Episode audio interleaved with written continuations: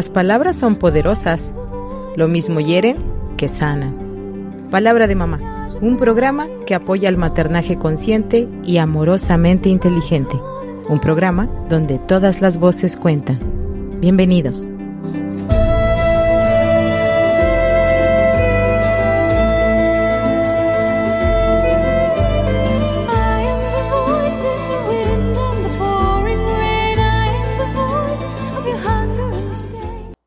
¿Qué tal? Muy buenos días. Bienvenidos a su programa Palabra de Mamá, donde todas las voces cuentan. Mi nombre es Cristina Pacheco Sánchez y es para mí un gusto estar con ustedes como cada jueves a las 10 de la mañana. Gracias por sintonizar Radio Tecnológico de Celaya. Gracias por estar en el 89.9 de FM. Nuestra señal de internet de pronto va y viene, pero siempre tenemos la mejor intención para llevar hasta ti los programas que, que te acompañan y que con mucho respeto lo hacemos todo el equipo para para poder ser útil y para seguir siendo esta radiodifusora cultural desde hace tantos años ya. Muchas gracias, eh, ya tiene tiempo que no agradezco a mis compañeros, a los que son responsables de que este programa y todos los demás se transmitan y sobre todo muchas gracias a ustedes, queridos Radio Escuchas, que pues que son fieles. Les recuerdo que eh, tenemos página de Facebook, Radio Tecnológico de Celaya, y una servidora me puedes encontrar como Cristina Pacheco Sánchez. Bueno, pues he estado hablando sobre el abuso sexual a menores o el abuso sexual en los niños. Y pues de pronto he pensado que tal vez ya es demasiado, pero no, porque tenemos eh, muchos problemas eh, al respecto y lo he tratado en lo he tratado en el consultorio eh, sin que sea directamente el, el problema o la razón por la que se acercan al consultorio. Y bueno, porque además me interesa mucho poner mi granito de arena para, pues para ayudar a prevenir sobre todo, a prevenir y a darte un poco de luz si, si lo estás padeciendo. O si lo sufriste de niño o de niña y no lo has dicho, eh, debes, debes buscar ayuda con, con calma, pero sí hazlo. Algo que no he dicho en programas anteriores y que es muy importante es que si lo descubriste y la persona que te, bueno, no que si lo descubriste, si lo destapaste por alguna razón y volviste a acceder a estos recuerdos tan dolorosos, o si últimamente lo has pensado mucho, o si has escuchado algún programa y se detonó algo, y la persona que abusó de ti todavía vive, y tú todavía no has ido a terapia, no hables con esa persona, no le reclames porque no estás preparado, no estás preparada. Primero debes ir a terapia, primero debes reconstruirte. Si, si reclamas y si, y si rompes el silencio, pero de una manera no adecuada para ti, puede ser contraproducente y puedes tener problemas más graves que, soluciones. Yo te digo esto con respeto y espero ser muy clara. No es que te sigas callando por, eh, en aras de, de llevar la paz. No, no, no, no. Pero debes estar preparado para confrontarlo, para decirlo. Debes estar entera para poder abordarlo. Y un camino es la terapia. Y, pero sobre todo hay bibliografía, búscala, de verdad, empieza, empieza por ti mismo, empieza por ti misma. El libro que nos ha estado acompañando estos programas es el libro de Beate Westen, es una psiquiatra alemana. Tiene su libro traducido al español como Abusos sexuales en los niños de la colección Resortes Editorial Herder, con H. Y bueno, he estado leyendo varios capítulos de su libro porque es, eh, pues es una guía muy fácil y muy clara. Y hoy quiero leer para ustedes los tipos de lesiones y su clasificación eh, en cuanto a las lesiones que tienen los menores que eh, han sufrido abuso. Pero sobre todo me interesa porque siguen, eh, este abuso tiene consecuencias, el abuso sexual en menores tiene consecuencias hasta la adultez pueden seguirnos toda la vida. Y bueno, si tú te identificas, tal vez sea tiempo pues de poner atención, una atención em, más educada, más consciente, más amorosa, más digna. Y creo que gran parte de lo que impide sanar siempre eh, los enemigos de un proceso de curación, de sanar, de estar bien, de recuperarte, de volver a tener tu vida plena, de volver a sentirte entero, de volver a sentirte entera, es la culpa y la vergüenza. Son, son los grandes enemigos y, y quiero hablar de eso, pero por lo pronto haré más concretitos porque si no divago mucho. Entonces voy a leer el capítulo que habla sobre los tipos de lesiones y su clasificación. Y bueno, comienza con unas frases entre comillas que suelen decir a las personas que han sufrido de abuso sexual. Todo esto no tiene tanta importancia, es mejor que olvides todo, no pienses más en ello. Estos son los consejos que suelen recibir las personas sometidas a abusos sexuales, pero no es suficiente. Cualquier abuso afecta a la vida de la víctima y en muchos casos erradicar las secuelas resulta muy difícil, a veces incluso imposible. Las taras que causan estas experiencias dependen de la intensidad del abuso, así como de la personalidad, su edad, la reacción de su entorno, el grado de parentesco que tenga con el autor y de la ayuda que el menor reciba o no reciba posteriormente. Cuanto mejor conozca el autor a su víctima, antes comenzarán los abusos. Asimismo, cuanto más agresivos y más prolongados sean estos, mayor gravedad revestirán las consecuencias. Cuantificar estas lesiones es extremadamente difícil, al contrario que en el caso de malos tratos contra menores, donde la agresión física es bastante visible, no suele ocurrir así con los abusos sexuales. No hay duda de que también se producen percances físicos que pueden determinar, determinarse con cierta facilidad y que pueden relacionarse directamente con los hechos. Sin embargo, las consecuencias psíquicas son mucho más frecuentes, más graves su efecto es mucho más prolongado que las físicas y además resulta dificultoso determinarlas. Y aquí quiero hacer una pausa porque el abuso sexual a menores tiene consecuencias psíquicas y emocionales para la familia que la persona cuando llegue a ser adulta forme. Hay secuelas que pueden alcanzar generaciones por este abuso sexual. Por eso es tan importante eh, prevenirlo, tratarlo, hablar de esto y dar herramientas para, para sanarlo y tomar em, una parte activa todos como comunidad, como sociedad. Las personas que no, las comunidades, el pueblo que no cuida de sus hijos, no cuida de sus niños, no cuida de los chiquitos, de los menores, de los indefensos, pues está condenado a la muerte, vista de todas las formas que puedas verlo. Se puede estar respirando y sentirse muerto. Muchas personas se suicidan, muchas personas que han sufrido abuso sexual no,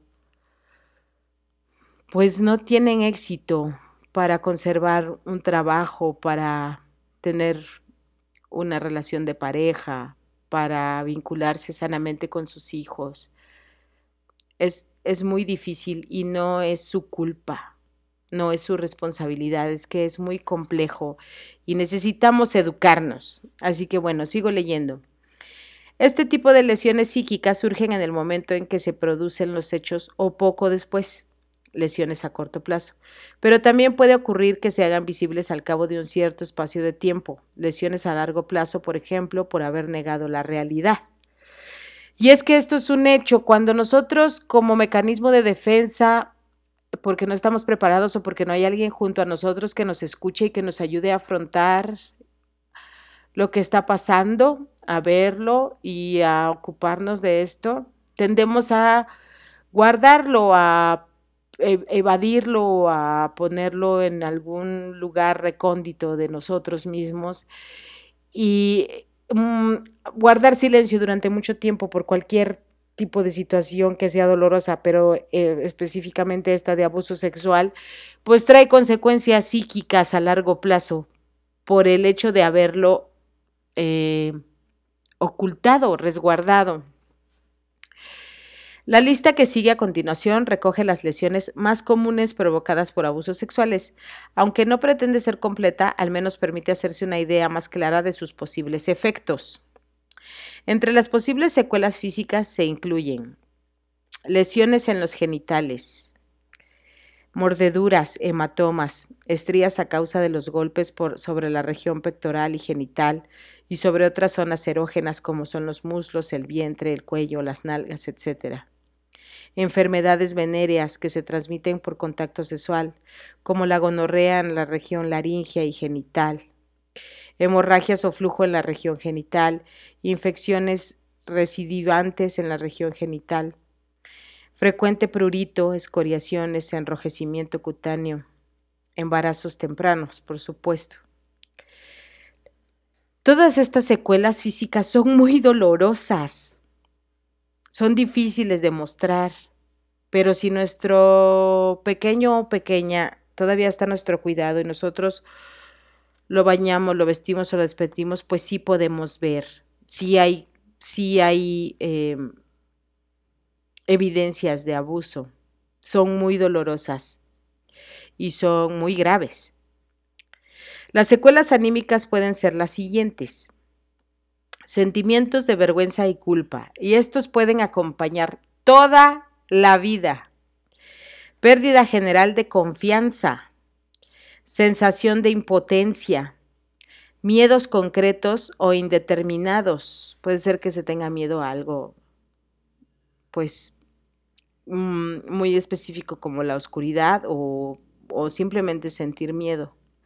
Aislamiento, dudas respecto a lo que uno percibe, mutismo, que muchos niños, niñas dejan de hablar, falta de autoestima, desdoblamiento de la personalidad a causa de una inseguridad total.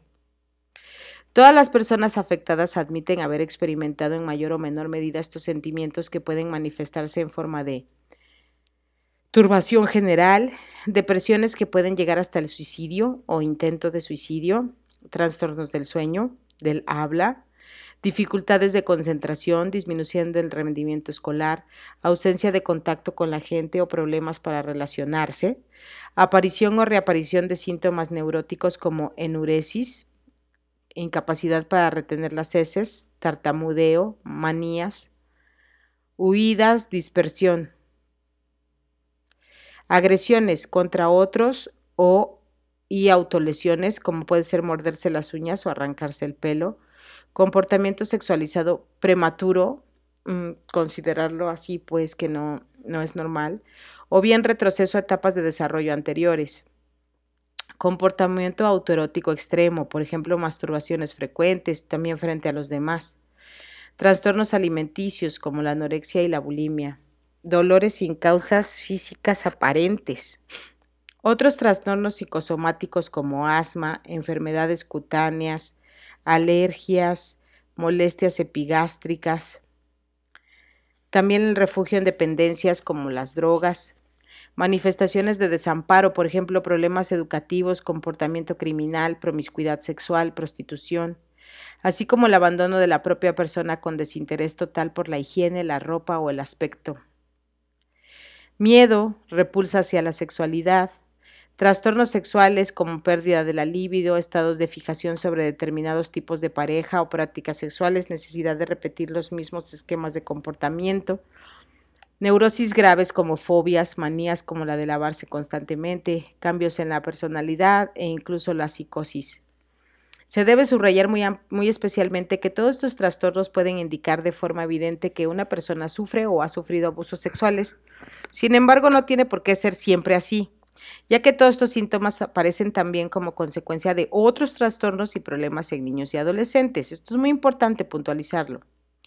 Cuando se producen cambios repentinos de comportamiento o los niños se conducen por pautas poco habituales para su edad, deberá tenerse siempre en cuenta la posibilidad de que sea víctima de un abuso sexual y por lo tanto se deberá efectuar una comprobación.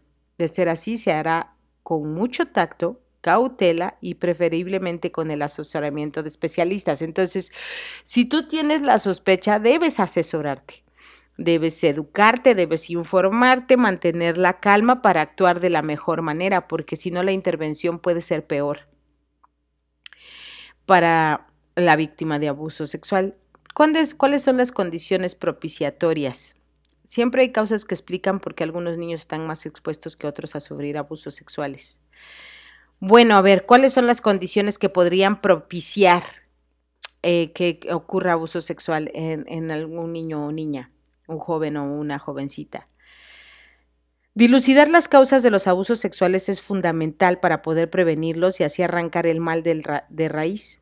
La mejor manera de ayudar a los niños es evitar estas situaciones de buenas a primeras. En caso de que desgraciadamente los abusos sexuales ya se hayan producido, es muy aconsejable recibir otros auxilios, entre los cuales destacamos estudios pormenorizados de lo sucedido a cargo de padres y psicólogos, posibilidad de recurrir a instituciones especializadas para niñas y niños, teléfonos de socorro especializados también, grupos de autoayuda, etcétera. Cuando el mal ya está hecho es muy difícil subsanarlo, a veces hasta imposible. Por consiguiente es mucho más razonable hacer todo lo posible para que las cosas no vayan demasiado lejos. La cuestión es ayudar al niño antes de que caiga en el pozo. No existe una definición para identificar a un autor típico, ni tampoco de la víctima típica. Los abusos sexuales se pueden producir en cualquier momento y en cualquier lugar, y todos los niños pueden sufrirlos. Sin embargo, determinados factores favorecen que algunos niños estén más expuestos que otros a estos delitos. Una situación de abuso sexual nunca es fruto de una única causa. Antes bien deriva de un cúmulo de circunstancias coincidentes que vistas por separado no resultan especialmente llamativas ni fuera de lo común. No obstante, todas juntas pueden complementarse negativamente. En este sentido hay que tener en cuenta que lo inevitable no existe y que hay tales factores no y que tales factores no siempre conducen a una situación de abuso. Con todo deben tomarse en consideración ciertos puntos de referencia que pueden propiciar el abuso sexual, aunque no lo causen necesariamente. Cabe distinguir tres categorías que a continuación se analizarán con más detenimiento. La primera incluye aquellos factores que se refieren a nuestro sistema social en general, a los condicionamientos propios de esta sociedad que influyen en mayor o menor grado sobre los miembros del sistema. Y bueno, aunque esta es una autora alemana, pues tenemos muchos puntos en común con nuestra cultura también en cuanto a las situaciones que podrían propiciar el abuso sexual. Bien, y vienen los tres puntos de los que habla, me parece, o bueno, vienen varios puntos, no sé si son Ah, no, perdón. Sobre la primera, eh, la primera categoría, son categorías, tres categorías. La primera categoría es la que incluye factores que se refieren a nuestro sistema social en general. Ahora voy a hablar sobre uno de estos factores en cuanto al sistema social, que es la educación específica para cada sexo. Todavía hoy los niños y las niñas reciben una educación distinta en función de su sexo. Aunque el sistema es más liberal que hace algunas décadas, no siempre consigue que las niñas tengan pleno derecho a decidir por ellas mismas. La educación de las niñas se orienta en gran medida hacia aspectos sociales, por ejemplo, para ser comprensivas con los deseos de los demás y respetarlos. Esto es algo que en sí mismo está, bien, pero es una línea delgada que puede conducirnos a permitir el abuso, desde la violencia doméstica hasta el abuso sexual o el abuso laboral, que, estemos de alguna manera condicionadas a ser comprensivas con los deseos de los demás, que luego ya rayamos en anteponerlos a los, a los propios. También eh, nos han educado para ser diligentes, pasivas y adoptar un papel de subordinación. También a los niños se les educa según preceptos similares, pero a diferencia de las niñas, en su educación se inculca de forma más marcada la necesidad de imponerse, la ambición, la actividad, la persecución de los propios fines, la aceptación de responsabilidades, la autosuficiencia, etc. Con ello quizás se les protege mejor frente a los abusos sexuales. El reparto de papeles. En muchas familias, aún hoy la mujer es la responsable de los aspectos sociales y el hombre de los materiales. Este reparto de papeles tan rígido provoca, por una parte, la subordinación social y la dependencia económica de la mujer, y por otra también supone una desventaja para el hombre, ya que tiene menos contacto con sus hijos, normalmente por falta de tiempo, por lo que les resulta difícil ponerse en el lugar de los pequeños y, por ende, aumenta la posibilidad de que los hijos sufran abusos sexuales. Además, muchos hombres se sienten tan incómodos en su papel de pilar de la familia como las mujeres en su papel de dependencia. En consecuencia, es posible que estos hombres se crean incomprendidos por sus mujeres o sus superiores, hasta el punto de sentirse subyugados y que intenten compensar su complejo de inferioridad mediante demostraciones de poder, para lo cual trastocan sus relaciones familiares. Se sienten los más débiles y por consiguiente abusan de los que aún son más débiles que ellos, los niños. Bueno, desde el principio, en, el, en este libro, Beate Besten nos invita a, a, pues a reflexionar sobre nuestro propio comportamiento, a observarnos qué es lo que nos está pasando y cómo nos sentimos como papás y como mamás. Siempre es importante voltear a vernos cada noche y hacer eh, un pequeño resumen de cómo fue el día y de cómo me estoy sintiendo y de cómo estoy tratando a mis hijos. Porque sí tenemos la capacidad de dilucidar nuestro comportamiento si hay algo que no está funcionando y eso es una responsabilidad que tenemos todos como papás y mamás. Otro factor son las relaciones de poder o de dependencia. El abuso sexual no es un delito sexual puro, sino más bien un delito con violencia. Se trata del poder que se ejerce aprovechando las relaciones de dependencia. En nuestra sociedad existen relaciones de poder entre hombre y mujer, y adulto y niño, o adulto y niño, y estas a su vez se acompañan de situaciones de dependencia muy variadas, como son sociales, emocionales y económicas. Ambas relaciones de poder desempeñan un papel primordial en la manifestación de casos de abuso sexual. Si un hombre no ve confirmada su hombría, entre comillas, que suele entenderse como fuerza y potencia, una mezcla de impulso sexual y capacidad de reproducción, además de capacidad de rendimiento, poder e influencia, en una relación con adultos con los mismos derechos, encontrará esta confirmación en las relaciones sexuales con niñas pequeñas que no pueden defenderse de él. En este aspecto, los abusos sexuales contra menores, al igual que contra mujeres, no solo sirven para obtener satisfacción sexual, sino ante todo para afianzar y confirmar la imagen de hombre capaz de demostrar poder, fuerza y vigor, al menos durante un corto espacio de tiempo. Nadie que tenga una buena relación de pareja con una persona con los mismos derechos sentirá la necesidad de tener contactos sexuales con menores. Así que, ojo, mamá y papá, ¿cómo estamos educando a nuestros varones? Si nosotros estamos diciéndoles que deben de sentirse todo el tiempo con poder, fuerza, vigor, autonomía, independencia e imponerse, pues estamos, ¿cómo lo diré? Pues estamos dejando sin recursos a nuestro hijo y, y lo estamos de alguna manera orillando a que compense esto y lo haga mediante abusar de otros. Debemos poner mucha atención. También la sexualización de relaciones. La escasa relación con los niños y la imagen que se tiene de la sexualidad masculina, eh, vista como hombría, son las causas de la frecuente tendencia de los hombres a sexualizar sus relaciones. Para muchos de ellos, la ternura que equipara al sexo Perdón, para muchos de ellos la ternura se equipara al sexo, que aparece como la única posibilidad de acercarse físicamente a alguien. Esto es muy importante porque siempre, no siempre, pero está muy arraigado o muy vinculado la palabra o el concepto de intimidad con sexualidad, con sexo, y no es así. O la ternura, tampoco. De hecho, ternura es un amor activo eh, concreto que se convierte en acciones para cuidar al pequeño, para cuidar al indefenso. Esa es la ternura, no solamente es decir, ¡ay, qué bonito! No, no. Ternurita decimos ahora y ni sabemos qué estamos diciendo, pero bueno, no, no. La ternura es un amor activo, concreto, de acciones, de cuidar al pequeño, de cuidar al indefenso. Así que tener relaciones sexuales no tiene nada que ver con la ternura, pero tenemos un problema en la educación. Muchos consideran que el hombre de verdad, entre comillas, es más activo y decidido que la mujer, quien como pareja es más joven que él y más atractiva, pero también más débil.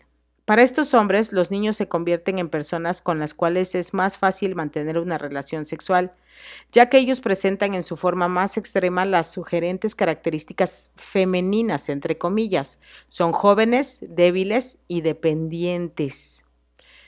Tenemos que poner mucha atención a cómo estamos educando a nuestras hijas, si eh, de alguna manera tatuamos en su cerebro, en su psique y en sus emociones que dependen de alguien más.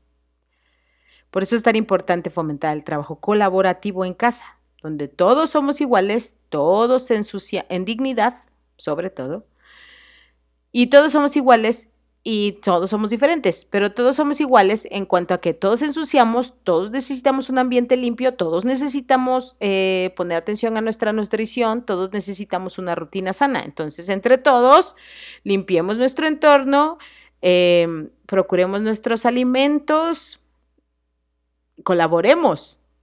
Ahí entonces en el trabajo colaborativo ni están los varones encima de las mujeres, ni están las mujeres por debajo de los varones. Y cada quien conserva su individualidad, cada quien conserva su forma de hacer las cosas, pero la forma de hacer las cosas es diferente, o sea, no quita el hecho. Tender la cama, lavar los trastes, barrer la entrada, cada quien tendrá su estilo, a lo mejor alguien chiflará, alguien oirá música, alguien lo hará rápido y alguien lo hará lento, pero todos podemos barrer.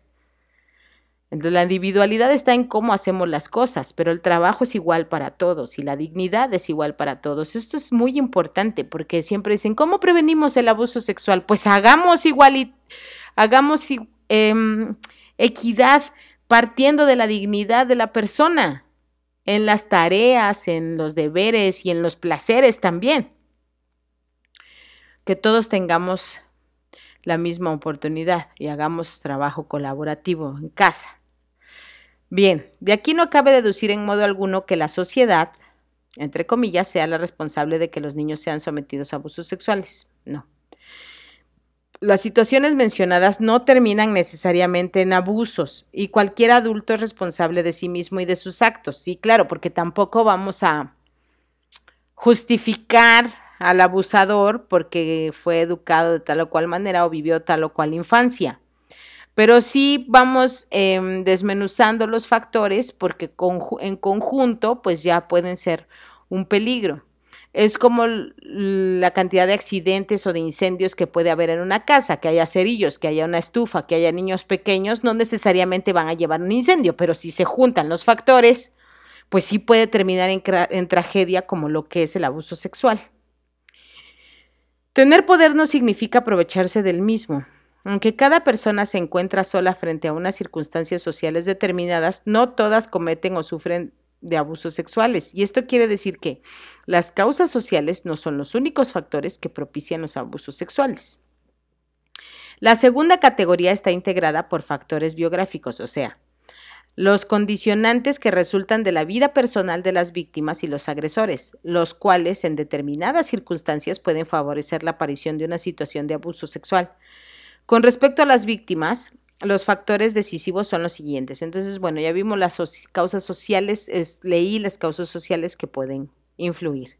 Ahora veremos las esta categoría que tiene que ver con factores biográficos, o sea, de la propia vida y condiciones de la vida personal, pues, de las víctimas y de los agresores. La primera que menciona Beate Besten son las relaciones familiares difíciles, entre comillas. Por ejemplo, los niños nacidos en aquellas familias que no tienen contacto con el mundo exterior por diversas razones suelen estar más predispuestos a mantener relaciones sexuales con adultos para de esta forma conseguir una forma de contacto emocional. Pues hay familias que viven aisladas. También la servidumbre frente a la autoridad. A muchos niños se les educa con, en el respeto y la obediencia ciega a los adultos. No tienes derecho a opinar y cuando los adultos hablan los niños callan. Son frases hechas que se utilizan aún hoy en día. Con frecuencia los niños no pueden ni imaginar que los adultos no tengan razón o puedan cometer errores. Por eso es tan importante que si nosotros cometemos errores, el, el que sea, el que sea, em, desde los más simples, y que podríamos llamar tontos o anodinos, como hoy dejé abierta la puerta, y debí poner más atención o se me olvidó que dejé la estufa prendida o compré el foco no adecuado o no seguí bien las instrucciones para, mm, pues para, eh, no sé, para, se me fue la palabra, instalar un programa en la computadora. Eh, o reconocer los errores que, hemos cometido en el trabajo, o a veces, y los grandes, como compartirles a nuestros hijos algún error que cometimos cuando éramos pequeños o en nuestra vida o en nuestro trabajo, pues a los niños y niñas les ayuda a darse cuenta de que los adultos no somos infalibles. Porque si los llevamos a una imagen en la que somos una especie de dioses que, nunca se equivocan, que siempre tienen la razón, pues los estamos poniendo en bandeja de plata para el abuso. Sigo leyendo. Con frecuencia los niños no pueden imaginar que los adultos no tengan razón o puedan cometer errores. Por ello tampoco se atreven a criticar el comportamiento de los adultos, de modo que se convierten en víctimas aparentemente solícitas y tolerantes con respecto a ciertas situaciones. No han aprendido a manifestar su rechazo o agresividad frente a los adultos y cuanto mejor conozca el niño al adulto, mayor es también esta servidumbre, entre comillas, y su incapacidad para defenderse. Los niños extremadamente obedientes y condescendientes corren en especial peligro, ya que el agresor sabe desde un principio que no pondrán resistencia. Desde el punto de vista del autor de los abusos se destacan los siguientes factores. Ah, bueno, eh, antes de pasar a, desde el punto de vista de, de, quien comete el abuso, quiero decir, esta última, este último párrafo de los niños extremadamente obedientes y condescendientes corren un peligro especial ya que el agresor sabe desde un principio que no pondrán resistencia. Los niños que son muy educados, que además socialmente es aplaudido, ¿no? Ese niño es muy calladito, trabaja todo lo que se le dice, está en el cuadro de honor de la escuela, no repela, no hace ruido cuando estornuda, nunca lo ve sacándose un moco. Y, y es demasiado solícito, también no. Debemos ayudarle a esos niños a, a darles espacios con los adultos en, los que pueden también estar en desacuerdo o pueden no hacer las cosas de pronto sobre todo con los adolescentes y las jovencitas. Mm, muchas veces ellos vienen y nos reclaman cosas o nos gritan. Eh, les, les dicen a las autoridades lo que no les parece, tienen como esta fuerza para para encontrarse, para imponerse, para rechazar. Es una cosa que tiene que ver con el desarrollo. Si nosotros como papás, como maestros, como educadores, como médicos, como personal de salud, como, como adultos en general, permitimos que un adolescente exprese con asertividad su queja, su rechazo, pues le estamos dando un regalo maravilloso, no solamente para evitar el abuso sexual o las conductas de riesgo, para formar una persona. Los adultos, los adolescentes son personas en formación. Están casi en la recta final, y para vivir su independencia y, necesitan poder decirnos que no están de acuerdo. Elijamos nuestras batallas. Si tienen que obedecer hasta cómo deben vestirse, pues no les damos mucho campo de nada. si no pueden elegir nada, entonces ¿cómo van a poder siquiera pensar que pueden? Hay muchos adolescentes y niños que ni siquiera saben que pueden decir, no estoy de acuerdo en que me digas que tengo que acostarme a una hora determinada y tú tienes hábitos no sanos de salud, pueden decirnos, ¿no? A los papás. Que bueno, tal vez no nos los digan así, no los digan como me cuida la hora de salud y mira qué gordo estás. Bueno, entonces en ese momento les pedimos que se tomen un, descanso y que respiren y con calma les explicamos, bueno, mira, la forma ofensiva en la que me estás hablando no es la adecuada, así podemos hablar de esto. Creo que lo que quieres decir es que yo te pido unas ciertas reglas de, de higiene de sueño y yo no estoy siendo congruente con mis hábitos alimenticios. Hasta les podemos enseñar un lenguaje adecuado para expresarse, pero finalmente que se sientan eh, seguros, seguros al, al expresarse. Y pues nosotros reconocer y podemos decir, y tienes razón, y qué bueno que lo dices, voy a poner atención en mi, en mi alimentación, pero tú debes ir a la cama a tal hora, eh, porque esa es la estructura y porque pues yo soy tu mamá o yo soy tu papá y esa es la estructura de la casa y así debe de ser, es lo que necesitas dormir. Cuando puedas hacer absolutamente todo lo que yo hago, que es eh, todo lo que yo hago, mantener un trabajo, mantener la casa, cuidar de ti, entonces podrás hacer lo que yo hago. Pero mientras no puedes hacer todo lo que yo hago, entonces tú vas a dormir a tal hora. O podemos negociar media hora, una hora, no lo sé. Pero establecimos un diálogo. Yo no digo que seamos permisivos para todo, pero hay que establecer un diálogo.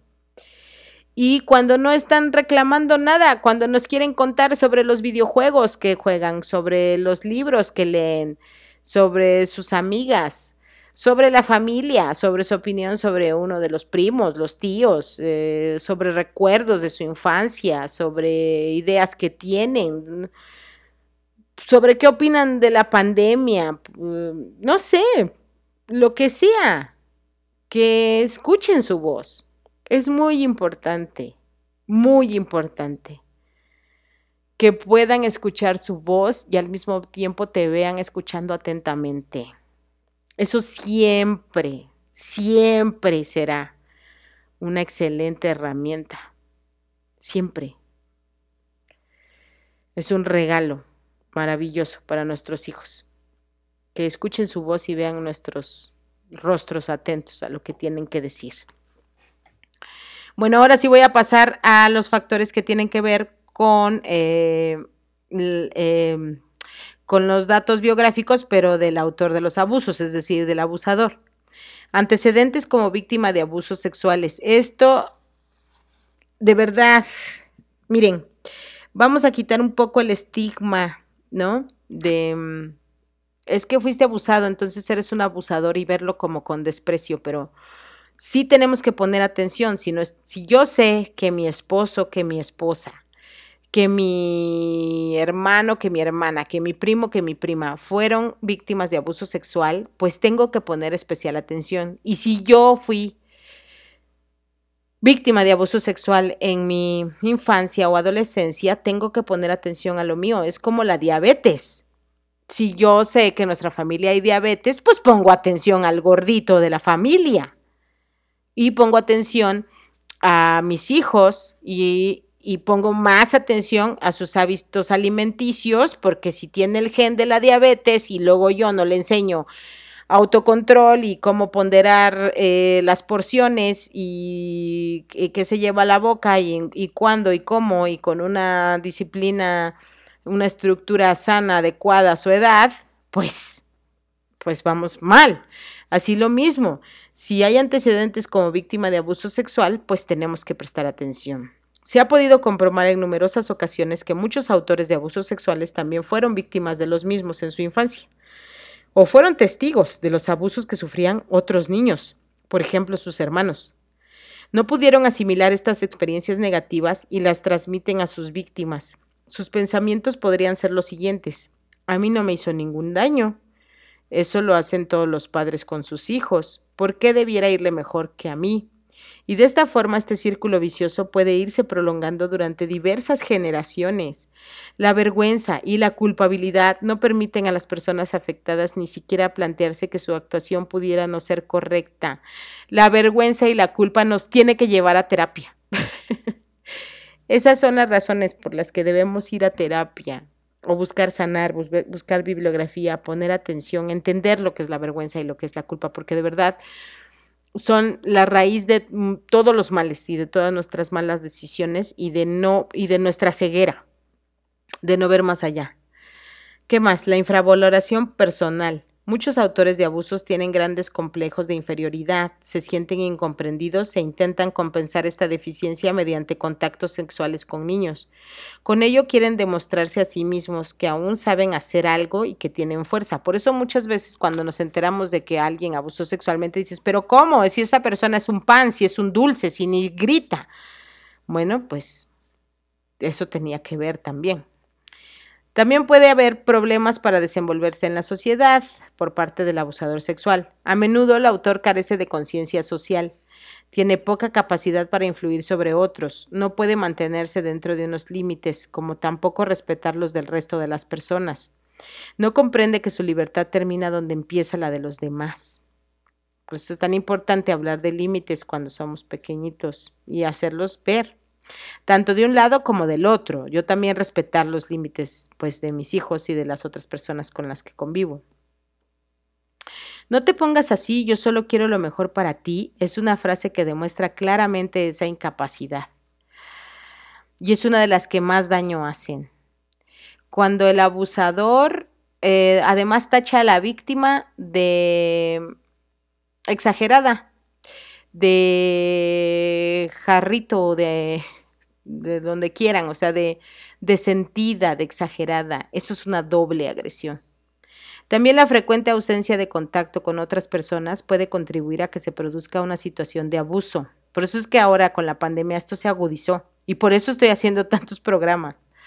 Se intenta satisfacer la necesidad de compañía, intercambio, reconocimiento y amor del otro mediante la relación con el niño. A esto se añade frecuentemente la incapacidad de muchos agresores para reconocer los propios sentimientos y expresarlos e interpretar correctamente los sentimientos de los demás. Alguna frase que pueden decir es, ¿qué quieres si en realidad te gusta? Eso refleja esta incapacidad, que de verdad no ven que el niño está sufriendo. De la misma manera que no se puede sostener que la sociedad sea la única responsable de los abusos sexuales a menores, tampoco los factores biográficos explican por completo estas situaciones. En tal caso, pasaríamos por alto las condiciones sociales y la problemática se vería reducida a un nivel puramente personal. La tercera categoría engloba los factores relacionados con la familia, dado que los abusos sexuales contra niños suelen manifestarse normalmente en forma de incesto.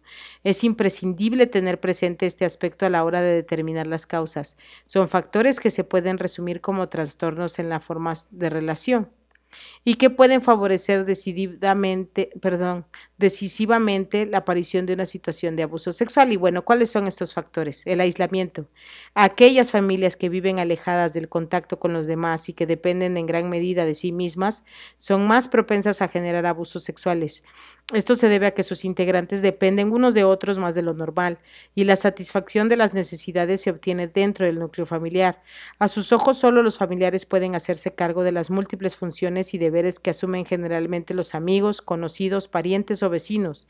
Esta situación se suele explicar con frases como nos necesitamos para ser felices. No, bueno, una cosa es ser familia y ser familia hasta muégano, y otra cosa es que no se conviva individualmente con otras personas. Por eso también es tan importante, eh, pues, permitir y fomentar que nuestros hijos escuchen otras voces, vayan a clases con otras personas, convivan con otras personas, eh, sean voluntarios en algún lugar o los llevemos y pasen un tiempo con otras personas. De hecho, nosotros no podemos satisfacer, por ejemplo, las necesidades que cubren los pares, los iguales, sobre todo en la infancia y en la adolescencia. Son tan importantes los amigos y las amigas. Otro es una fuerte dependencia. El aislamiento favorece que los distintos integrantes de la familia generen una fuerte dependencia unos de otros, ya que según su opinión solo pueden vivir felices gracias a los demás familiares. Este agudo impulso de dependencia puede evitar que la madre, que depende por completo de su marido, tanto desde el punto de vista económico como emocional, le denuncie en caso de que éste abuse sexualmente de sus hijos. También el menor puede verse obligado a soportar los abusos por miedo a perder aquello que a su modo de ver es lo único que tiene, su familia. También cuando en la familia no hay límites. El aislamiento y la dependencia mutua con frecuencia propicia que los límites naturales entre las personas se vuelvan borrosos. Con el paso del tiempo, los diferentes miembros de la familia pierden la capacidad de desarrollar su propia personalidad, que es absorbida por la familia. Los adultos se convierten en niños, los niños tienen que asumir los papeles de adulto y los límites entre los individuos y las diferentes generaciones se desdibujan. Funciones especiales. Cuando los límites pierden nitidez, también se produce un cambio de funciones dentro de la familia. Muchos padres encomiendan a sus hijos tareas que los adultos no pueden desempeñar. En las familias donde puede producirse incesto, con frecuencia la madre adjudica por propia comodidad a la hija mayor el papel de pequeña ama de casa y madre. Uy, esto se ve mucho que consiste en ayudar en la casa, cuidar de los hermanos menores, etc. Asimismo, el padre le transmite inmediatamente el papel de pequeña esposa, compañera, persona de confianza, etc., ya que su mujer no satisface sus deseos en este aspecto. En consecuencia, la niña se convierte en intermediaria de dos personas que no pueden ya comunicarse. Cuanto más pronto asuma la menor estas funciones y más importantes sean, también las interiorizará con mayor facilidad, sin advertir que sus intereses y necesidades infantiles se pasan por alto y no se satisfacen. Permitir que el padre abuse de ella casi se podría decir que es parte del papel de pequeña esposa, entre comillas, que desempeña la hija, quien ignora otras alternativas y considera normal ese tipo de vida. Tampoco los factores familiares específicos pueden constituir por sí mismos una explicación suficiente de que se produzcan abusos sexuales. En resumen, es bastante difícil establecer en cada caso concreto las motivaciones que conducen a los abusos sexuales. Todos los factores mencionados pueden favorecer su aparición, pero ninguno de ellos es la causa directa del abuso. No puede afirmarse que la coincidencia de uno o más factores deriven necesariamente en el abuso sexual, solo debe considerarse como puntos de referencia para reconocer en qué situaciones la probabilidad es más alta y de esta manera poder evitar su progresión. Por otra parte, estas condiciones de causalidad demuestran que solo se protege verdaderamente a los niños frente a los abusos sexuales cuando se producen cambios a todos los niveles las medidas preventivas que se limiten únicamente a los programas de educación y fortalecimiento de la personalidad son insuficientes. También es muy importante que la opinión pública tenga suficiente información sobre el alcance del problema y ofrezca un amplio abanico de posibilidades para solucionarlo. Y por eso es que aquí en Palabra de Mamá, pues ya llevo varios programas hablando de este tema, porque como adultos, como adultos, pues tenemos la capacidad, además de la responsabilidad natural, eh, humana, desde la dignidad de cuidar de nuestros menores, porque finalmente dependen de nosotros como especie. Somos una especie que cuando es pequeña, cuando está en desarrollo, pues depende de los seres, los individuos que ya son adultos. Esa es nuestra condición humana. Y por eso tenemos todas estas capacidades como la inteligencia, la empatía, la dignidad del trabajo, de hecho la capacidad de entender lo que es la dignidad inalineable, inherente a cada persona, sin importar su condición de vida. De hecho, tenemos todos los problemas de discriminación negativa, que de discriminación entendida como un, rechazo, como, un, una desvalorización mm, de la persona, tienen que ver con condiciones que la persona no puede cambiar. Tienen que ver con su color de piel, tienen que ver con las condiciones sociales en las que nació, tienen que ver con el área geográfica en la que nació, tienen que ver con sus capacidades eh, de salud, con su edad, con su género. Nada de eso podemos cambiarlo. Así que por eso es tan, tan dura la, la violencia que se, que se vive por discriminación, porque siempre son cosas que no podemos cambiar y eso sucede desde la escuela o desde las familias que se ponen apodos por aspectos físicos, como si pudiéramos cambiar nuestras orejas, nuestra estatura, el color de la piel, la textura del cabello. Y si además fomentamos una cultura, fomentamos una visión en la que pues los chiquitos son débiles, eh, no son personas enteras o carecen de dignidad, en las que los niños y las mujeres pues valen menos que los hombres, pues entonces tenemos un grave problema como los que estamos atravesando. Por eso lo traigo a la reflexión. Palabra de Mamá es un programa que invita a la reflexión y de cómo podemos hacernos responsables y partícipes activos de el bien común, del cuidado de la casa común, del cuidado de los pequeñitos comunes. Y pues nuestros niñitos han estado encerrados mucho rato y van a salir, van a volver a la escuela, no, no sabemos. Tenemos que, que cambiar, tenemos que eliminar todo lo que hemos comprobado que hace daño, que ya está documentado. Bien, pues estoy llegando al final de esta emisión. Todavía me queda otro programa que dedicaré a este tema, sobre todo porque vienen las medidas preventivas y pues cómo podemos ayudar. Y pues así como comencé el programa de hoy he estado diciendo durante varios programas, querido Radio Escuchas, mientras grabo este programa, mientras hablo para ustedes, mientras leo para ustedes, sé que muchos y muchas que me están escuchando sufrieron de abuso sexual o que están sufriendo de abuso sexual y quiero que sepas que lo lamento mucho y que lo único que puedo decirte, pero que creo que es muy valioso y, fundamental y que debes de repetirlo más allá del cansancio, hasta que, hasta que te lo creas, hasta que hasta que entre lo suficiente en tu psique y en tu corazón para que sea una realidad. Hablé sobre las categorías de los factores que tienen que ver con la geografía, con la biografía del abusador, con la familia, con la cultura. Nada te incluye a ti. No tienes la culpa y no tienes por qué avergonzarte de algo que te hicieron a ti. Esto que te pasó no te convierte en una cosa de menor valor. Tu dignidad sigue intacta. Yo te reconozco como persona y te invito a que busques ayuda. Y te digo, no, no reproches, no, no vayas y busques venganza o o confrontar desde la ira porque, porque te vas a hacer el camino más difícil.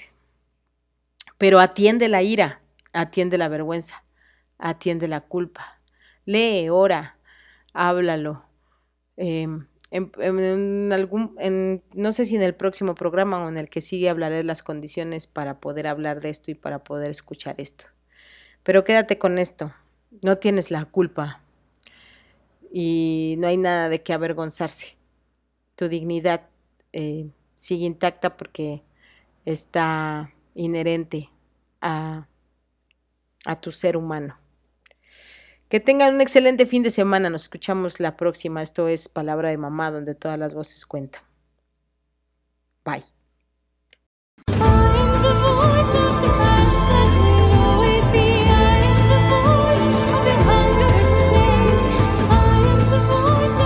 Ha sido un placer acompañarte en este breve tiempo y espacio de reflexión. Te invito a que te escuches con respeto. Recuerda que aquí tu voz también cuenta. Esto fue Palabra de Mamá.